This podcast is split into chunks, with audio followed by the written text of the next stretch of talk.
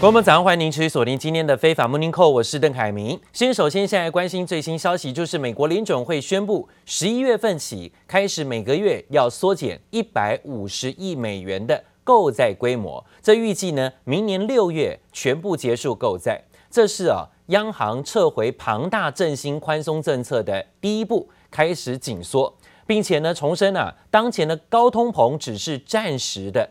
所以并不急于升息，这番谈话呢，让市场松一口气。那由于决策内容跟外界预期的差不多，显示联准会是鸽派态度持续，无意惊扰市场啊。联准会主席鲍尔在会后记者会也暗示不急着升息，就耐心等待就业市场展现更好的成长。尽管通膨只是暂时的说法呢，引起了争议。许多市场人士认为，通膨压力不断的增加，可能比政府单位或联准会想的要严重啊。那联准会应该要放弃暂时通膨性这种说辞，要承认通膨已经出现。那由于联准会还是不急着升息，至少呢在这里让华尔街相对放心。今天美国股市再次走高，周四纳斯达克指数、费半指数、标普指数呢都纷纷上涨。除了道琼指数哈，道琼指数震荡拉回小跌三十三点，但是纳斯达克指数上涨一百二十八点，幅度有百分之零点八，收在一万五千九百四十点。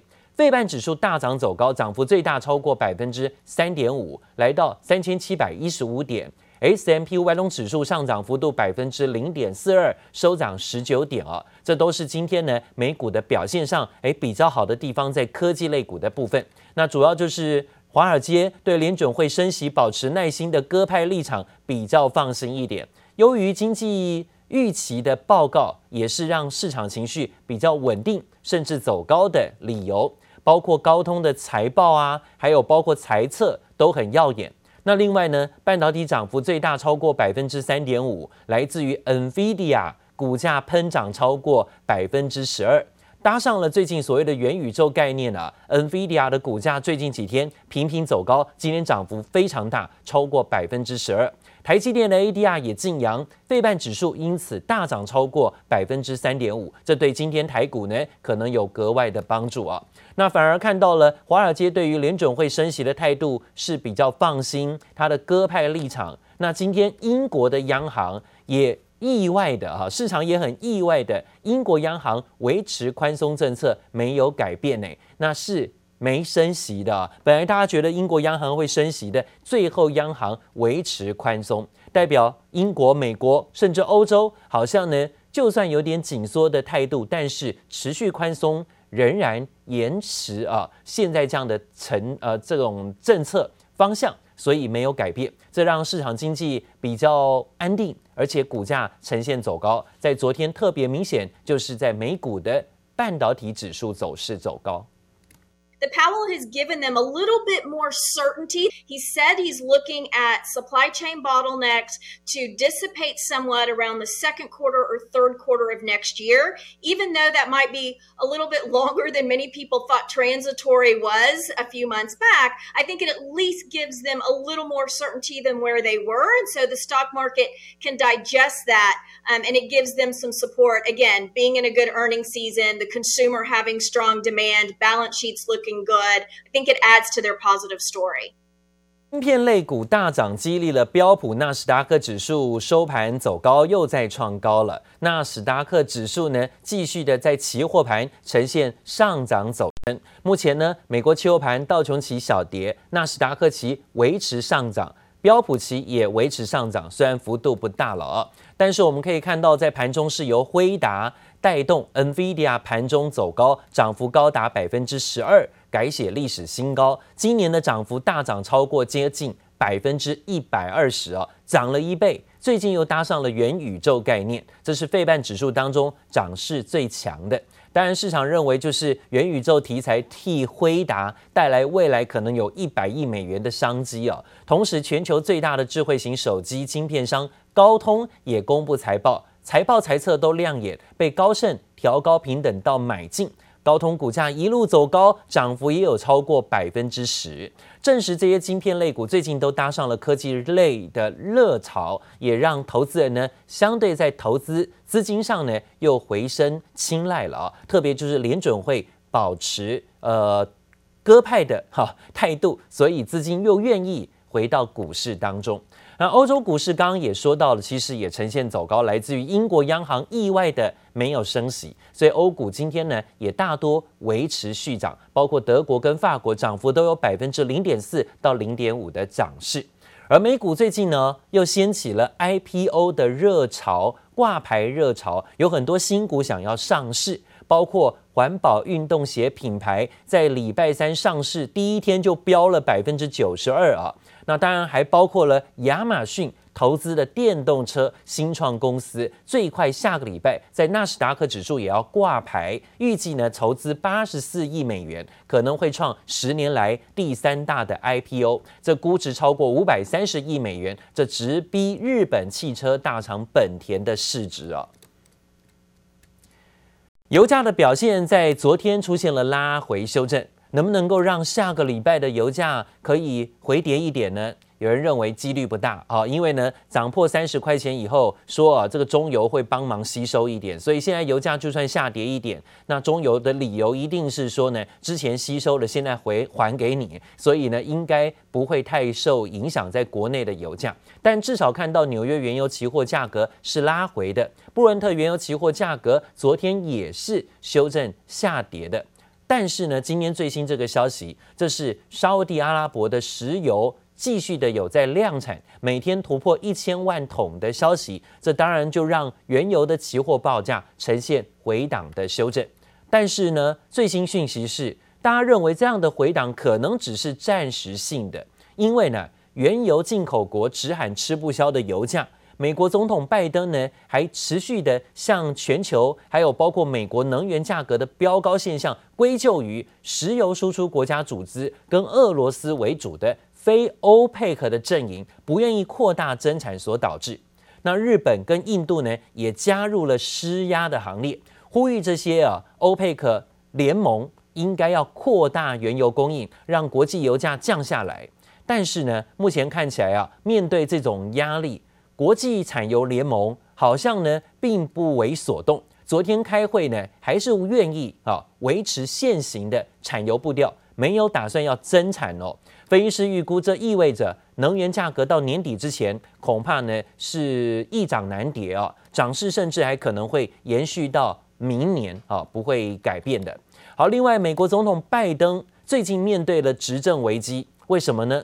美国国内。现在爆发了哈所谓的通膨的压力，还有包括国际油价不断的走高，现在民众呢也在生活的负担呢有更大的冲击跟影响，所以呢这都显现在于拜登政府施政执政不到一年，新的选民危机，好像大家都觉得说拜登上任日子也没有比较好过。我们看到最近美国在。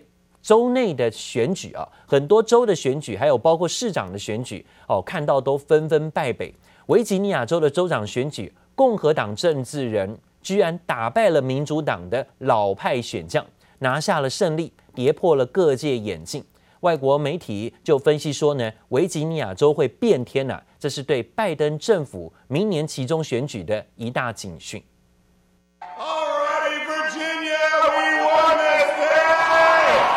台下支持者热情呼喊，共和党政治新人杨金打败民主党老将麦考里夫，赢得维吉尼亚州州长大位。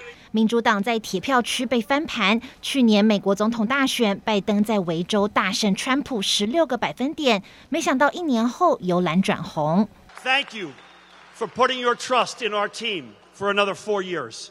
民主党以为稳赢的纽泽西州州长之战也意外只是险胜，拜登政权第一次施政满意度小考，结果看来是不及格。It's the first signal of of the Democrats' midterm season, and uh, didn't doesn't look um like good signals so far for the Democrats.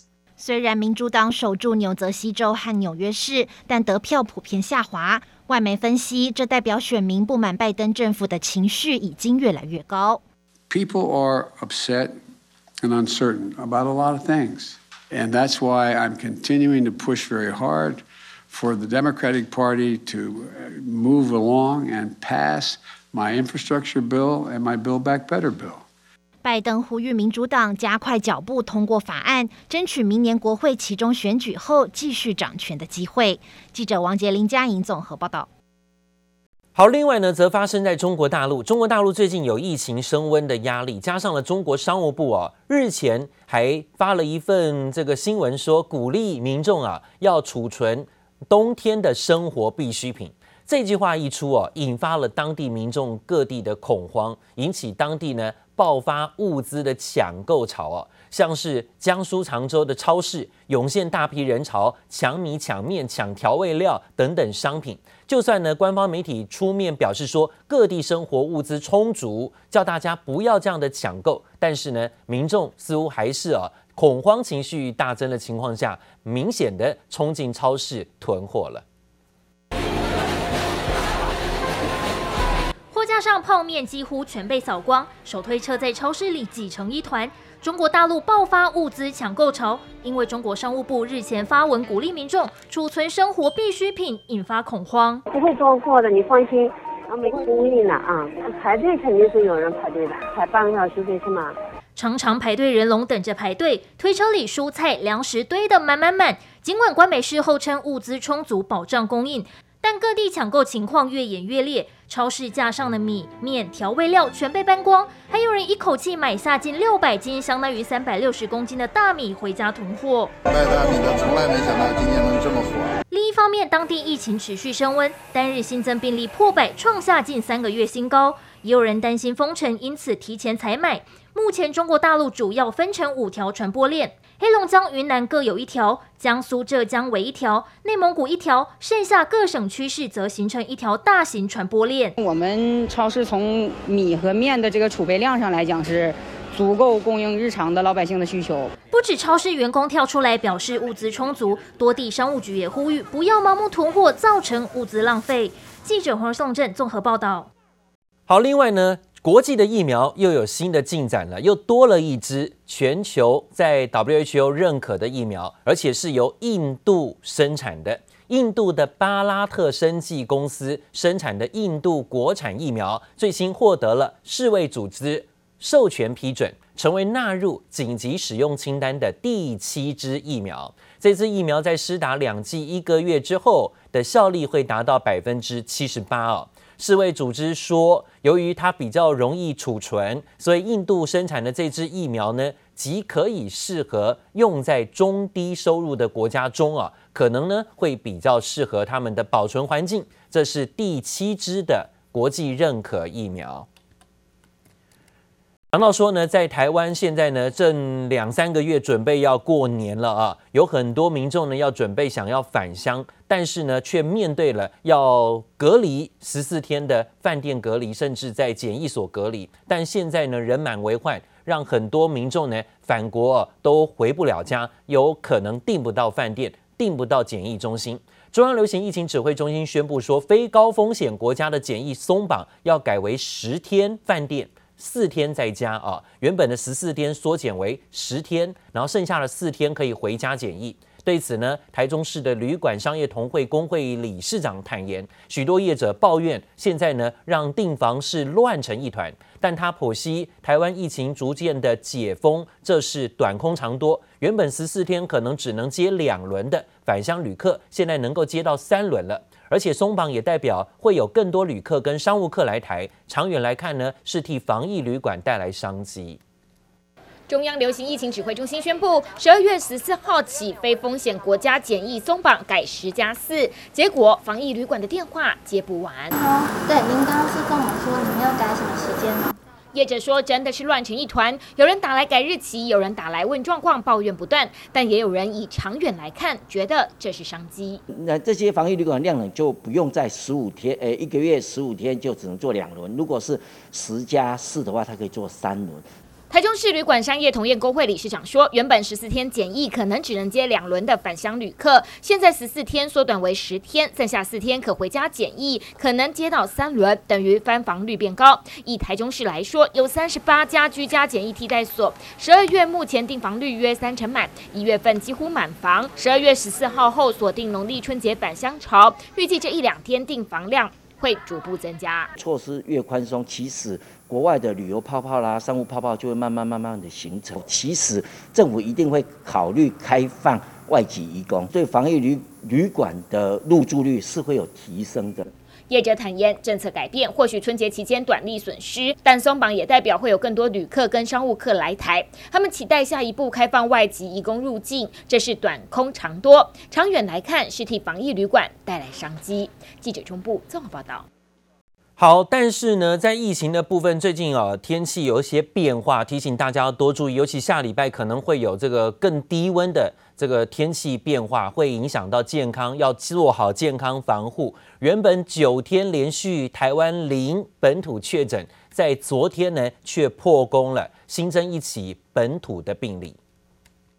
连续九天零确诊之后，十一月四号新增一例本土个案，中断了加零记录。这例本土个案一六五三九是三十多岁男性，居住在台北市。十月十九号开始出现全身倦怠、呼吸喘、食欲不振等症状，到了十一月二号症状持续，并且开始发烧。就医裁检后确诊，CT 值三十四，而他住院后裁检核酸检验阴性，血清抗体阳性。指挥中心研判应属旧案，推估应该也是在五月、六月、七月这段呃双。北本土疫情高峰的时候，有可能就遭受感染哈。那他在八月底的时候曾经接种过一剂的 AZ 的疫苗，可能就是身体残存的一些病毒的核酸，所以我们还是测得出来啊。实际上。它并没有感染性。虽说嘉陵记录破功，但专家表示，连续九天零确诊，代表社区内潜藏隐性传播链的几率很低。加上九月下旬以后爆出的本土确诊大多是旧案，代表社区疫情相对安全，近乎清零。假如说感染以后发病哦，绝大部分都是在呃十四天内嘛哦，那其中至少有七八成是在一个礼拜以内哦，所以我们有九天都是阴性的话，表示说我们现在社区。应该算是一个清零的状态。国内疫情回稳，代表防疫措施奏效，但年底将迎来边境松绑以及春节返台潮，为社区疫情控管增添变数。这综合报道。